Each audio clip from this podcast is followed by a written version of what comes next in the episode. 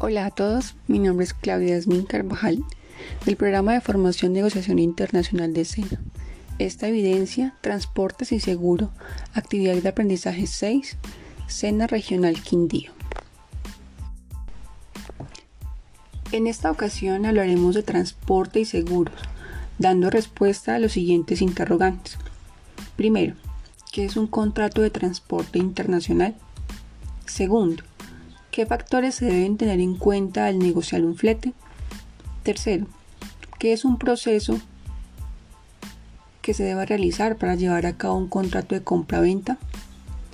Cuarto, ¿quiénes intervienen en el contrato de transporte? 5. ¿Qué documentación se debe contemplar en un contrato de transporte internacional? Sexto, ¿quién interviene y cuándo se aplican los helicópteros y los seguros? Comencemos.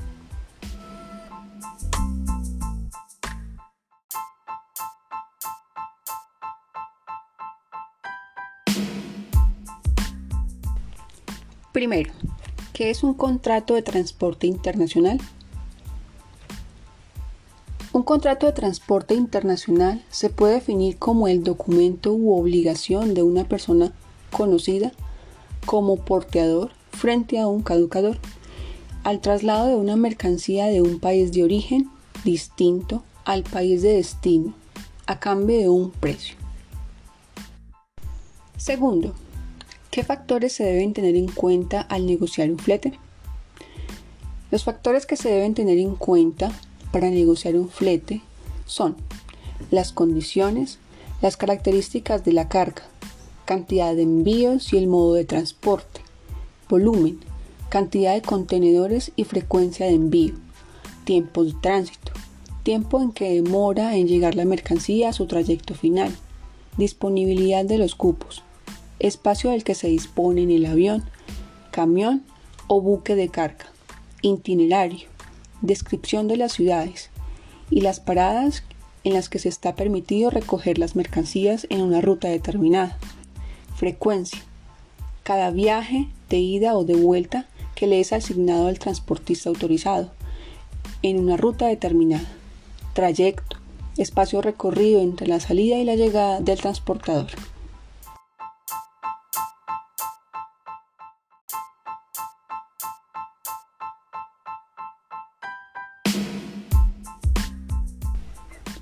Tercero, ¿cuál es el proceso que se debe realizar para llevar a cabo un contrato de compra-venta? El proceso que se debe llevar para realizar a cabo un contrato de compraventa es primero el nombre completo de las partes, sus direcciones especificando el tipo de producto, técnicas y características, posición arancelaria, cantidad que se va a enviar, peso, volumen, embalaje, etiquetado y marca. Deben ser escritos claramente en el contrato, las licencias y los permisos, se debe tener también en cuenta las normas y conteres, las condiciones de pago, moneda y tipos de pago, tales como directo, diferido y neto.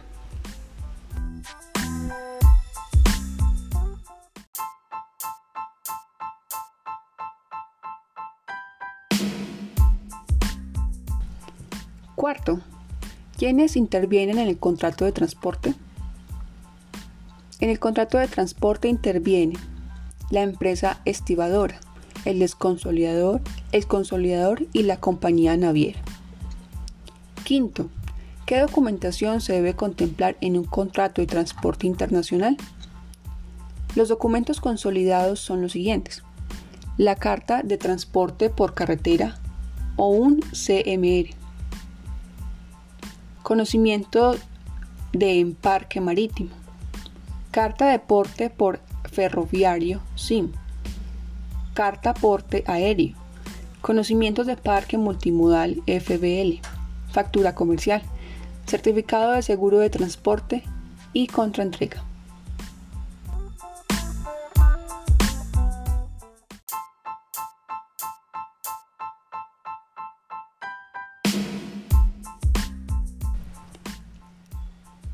Sexto, ¿Quiénes intervienen y cuándo se aplican los conters y los seguros?